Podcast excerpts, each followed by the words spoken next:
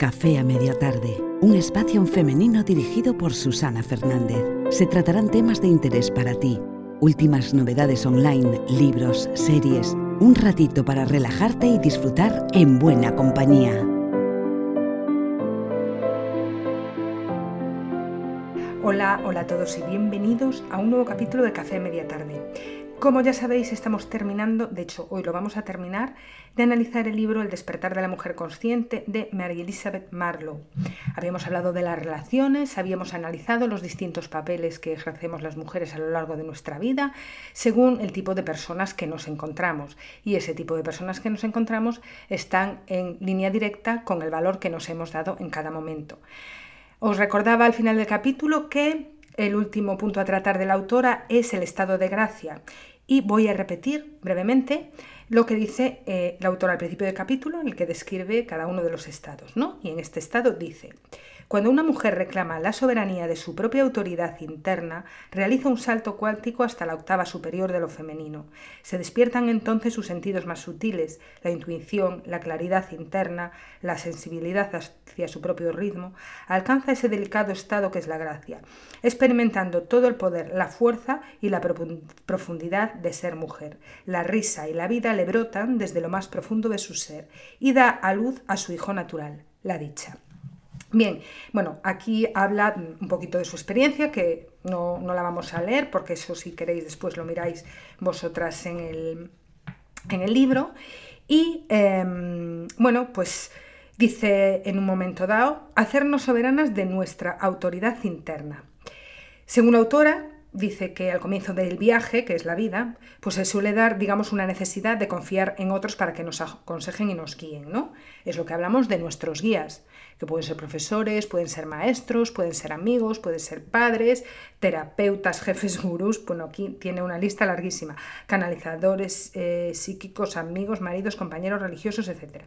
Tal necesidad se mantiene durante periodos eh, variables, ¿no? Primero con los padres, algún profesor también, lo que sea. Y, después, bueno, pues van cambiando, ¿no? No tiene por qué ser eh, siempre estar con los mismos amigos o siempre estar con las mismas amigas. Hay momentos en que dejas de necesitar a esas personas que en un momento dado te guiaron. A veces mm, bien y otras veces no tan bien, pero en cualquier caso fue lo que necesitaste para crecer. Porque yo creo que a mí, para mí la clave de todo esto es que el valor que tú tengas de ti también eh, hace que te encuentres con unas personas determinadas. Y al final esas personas determinadas lo que te están haciendo es eh, con su compañía y con las cosas que ahí surgen y los aprendizajes que hay en esa relación de amistad o de lo que sea, pues también te están haciendo aprender de eso que tenías que, sacar, ¿no? Pues si eres muy dependiente, eh, te encontrarás a gente que busque mm, gente dependiente. Entonces al final te darás cuenta de que te han utilizado. Si vas de víctima, buscarás salvadores que te van a querer retener y así sucesivamente, ¿no? Nos desenvolvemos como en ese círculo. Entonces, por lo general, eh, dice la autora, que, mm, bueno, pues todas esas preguntas que nos hicimos alguna vez eh, siempre fueron respondidas de una manera externa, si eh, tenemos en cuenta, bueno, pues todos esos guías que nos hemos encontrado. Y por lo general este crecimiento, dice la autora, es similar a una espiral, a un movimiento gradual que asciende girando, ¿no? Sin embargo, también existen esos momentos en los que nos damos un salto cuántico eh, lo que sin duda supone un notable cambio en la conciencia y nuestra atención se expande y varía nuestra percepción. Nos vemos, mm, digamos, en una vibración un poquito más clara, ¿no? Es decir, estamos siempre en espirales de, que, no son... No, no son tampoco es que lo que hayamos hecho en nuestra vida nos haya servido, son pasitos que hemos dado y al final para encontrarnos, bueno, pues que ya no necesitamos estar en esa espiral de aprendizaje en la que constantemente otras personas nos guían o nos enseñan o nos dicen lo que tenemos que hacer. Llega un momento en que tú eres tu propio maestro y te tienes ya que deshacer de todas esas personas y tú estás tienes toda la información que, tiene, eh, que tienes porque te sientes así, te sientes que estás en ese estado de gracia. Todo lo que recibo es en función de un beneficio que a mí me aporta lo que ya traigo de serie dando a entender que tú como persona eres una persona completa, no tienes ningún defecto, pero probablemente haya cosas que tengas que encauzar. Entonces, la vida te ha ido atrayendo a personas con las que te han encauzado, pues si eras muy poco autoestima y has sabido aprovechar eh, pues esa persona que te hacía que tuvieras la autoestima baja, pues te habrás reconducido y habrás aumentado tu autoestima. Eh, confianza, amor, pareja, salud, lo que sea, ¿no? Entonces has ido dando esos pasitos, pero llega un momento en el que ya nada ni nadie te tiene que decir nada. No quiere decir, como dice el autor aquí, que te dejen de pasar cosas. A lo mejor hasta te las pasan y gordas, pero es distinto. El estado de gracia es como tú ya sabes que tú estás sostenida, Tú ya sabes que tú estás sostenida. Nadie te lo ha dicho al oído, no te llega una carta, no te llega un mail, pero tú tienes esa sensación, aunque sea por unos segundos, de que estás sostenida por algo.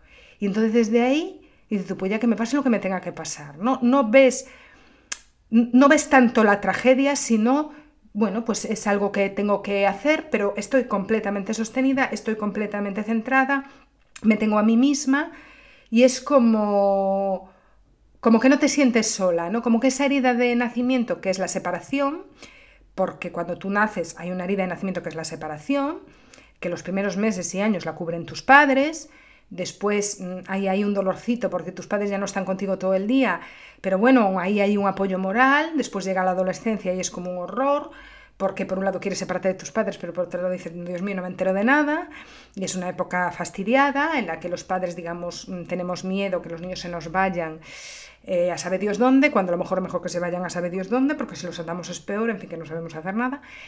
Pero vamos, que eso, que mm, va a varias etapas en la vida, me fui, me fui totalmente de quien me mandara a mí enrollarme. Vale, es igual. Bien, entonces, la preparación para ese momento, dice la autora, nos ha llevado muchos años. Como acabo de decir, han sido pasito a pasito y aunque a veces no seamos conscientes, hemos hecho mucho progreso, aunque a veces nos parezca que nos hemos quedado como como ahí, ¿no? Como que no hemos hecho nada. Ojo, que hay gente que no ha hecho nada, porque es que esa es otra. A ver, yo me planteo una cosa. Mm, recordemos que mm, la mayoría de la sociedad, la clase media, popular, como queramos llamarla, está diseñada para que quizá no nos arriesguemos mucho a las cosas, porque mm, nos protege, nos protege bastante. Es decir, nunca nos faltar, digamos, lo básico. Entonces, bueno, pues no nos alteremos, no vaya a ser que descubramos cositas de nosotros mismos, nos valgamos por nosotros mismos y eso no le interesa mucho al Estado que hay que mantener pues a base de ser unos cenizos y decirnos todo el rato lo que tenemos que hacer y pues eh, los niños que se desvían en el colegio porque son un poquito diferentes y tienen otras cosas, vamos a darle una pastillita para que se vuelva a sentar en el pupitre y así nos pasamos la vida atendiendo las necesidades de un monstruo mayor que los monstruos se derrocan con otro monstruo, eso está claro, pero a ver quién hace el otro monstruo. Entonces, como el otro monstruo lo haríamos todos juntos y lo, y lo tumbaríamos en medio minuto, pero no lo podemos hacer porque no estamos todos, pues con el mismo proyecto todavía, pero todo se andará porque las cosas que no funcionan acaban cayendo solas. Me volví a ir otra vez, pero ahora me sitúo. ¿eh? Eso quería hacerlo como apunte. Bien. Entonces, cuando llega el momento del gran salto, la fuerza de todos esos pequeños pasos que hicimos está de pronto allí para servirnos de apoyo. De manera súbita y aparentemente sin esfuerzo nos encontramos con nuestra auténtica identidad y somos capaces de utilizar nuestro poder y sabiduría innatos. Se trata de una decisión surgida del corazón. Es un momento de verdad que nos inspira por sí mismos y en el que decimos sí a la vida y a la prueba que tenemos delante. Bueno, me parece súper bonito este capítulo. Dice también la autora que la elección puede desafiar a la mente racional, eh, puede parecer incluso una herejía, calificarse de inmadura, irracional, inapropiada, irresponsable, demasiado responsable, demasiado comprometida, demasiado todo, excesiva mm, todo el rato. No importa las reacciones variadas que surjan de los demás, la intención a partir de ahora, cuando tú llegas a ese estadio de gracia, es, no es complacer a los demás, solo te importará ser correcta y serte fiel a ti. Ole. Entonces, la octava superior de lo femenino, según la autora, una vez que la mujer consigue hacer suya su propia autoridad interior, da un salto cuántico hacia la octava superior del femenino. Ello no significa que la vida se le haga fácil, lo que os acabo de comentar, sino que el hecho de traspasar un umbral le permite entrar en otro vórtice de energía que hará emerger, emerger sus sentidos más sutiles, la intuición, la claridad interior, y la sensibilidad hacia la vida. Me parece súper bonito. Realmente toma conciencia de que la vida le habla y su paisaje externo refleja el interno. La misma existencia se transforma en una enseñanza en sí misma y vives permanentemente, esto, esto lo estoy diciendo yo, vives permanentemente con ella desde la mañana hasta la noche. Es un flujo constante de enseñanza a ti misma y de valor a ti misma que crees y reconoces como tuyo propio. Entonces, cuando comenzamos a entrar en este delicado estado de gracia y experimentamos el poder, la potencia y la profundidad que conlleva el hecho de ser mujer, la única respuesta posible es inclinar la cabeza en silencio y expresar internamente nuestro agradecimiento. La octava superior de lo femenino es la gracia. ¿Pero qué es la gracia? La total rendición ante lo que nos conoce más que es nuestro propio yo, la propia esencia de cada uno de nosotros, que está tapada y tapada y tapada y tapada con capas y capas y capas de creencias inconscientes que nunca nos hemos cuestionado. Porque todo tiene un precio. El, viaje del héroe tampoco es esperar a los 60 años a que nos llegue la jubilación. El viaje del héroe no es nada cómodo. Pero nada de nada. Porque de hecho, si tú ves una idea que no te gusta a la izquierda, ahora ponte así, imagínate que estás enfrente del espejo y ves una idea que, perdón, que te encanta, que te encanta, que te apasiona, que te flipa, que tengo que ir así o así por ella, pero eso te va a meter en un lío de tres pares de narices. Lo que vas a hacer es mirar a la izquierda y decir, ay, mi sofá, ay, qué bien estaba yo ahí, mi película, mi sofá, mi sueldito, mi todo, ay, qué bien estaba yo ahí. La tentación es fuerte del sofá, ¿eh? pero por otro lado dices, ay, sería tan feliz, sería tan feliz.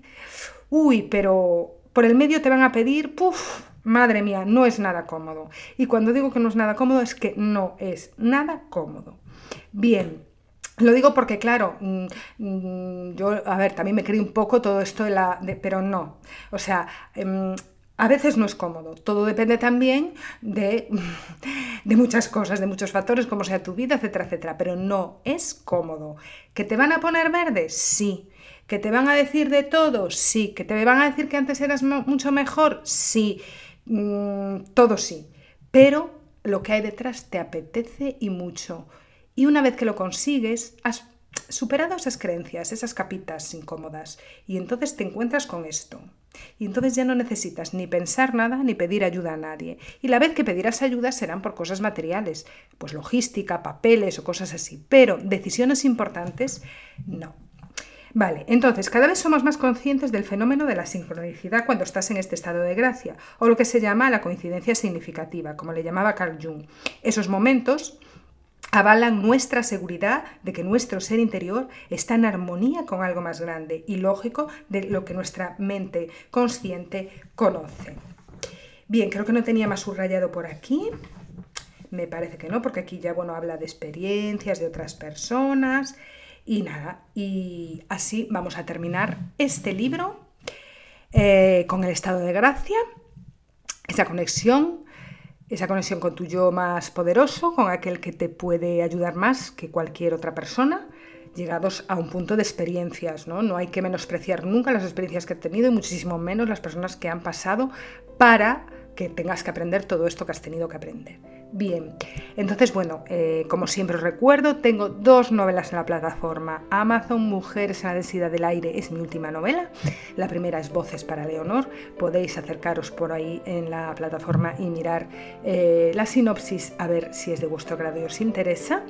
Y también recordaros, bueno, pues que vamos a empezar otro libro y tengo que mirar un poquito a ver, eh, tengo uno en mente, pero aún estoy en ello, aún estoy en ello. Yo digo una cosa y después hago la contraria, pero es que, claro, tengo que organizar un poco las lecturas. Así que, pues como siempre, eh, gracias por haberme escuchado hasta el final y nos vemos en el siguiente capítulo. Hasta entonces, que paséis unos felices días.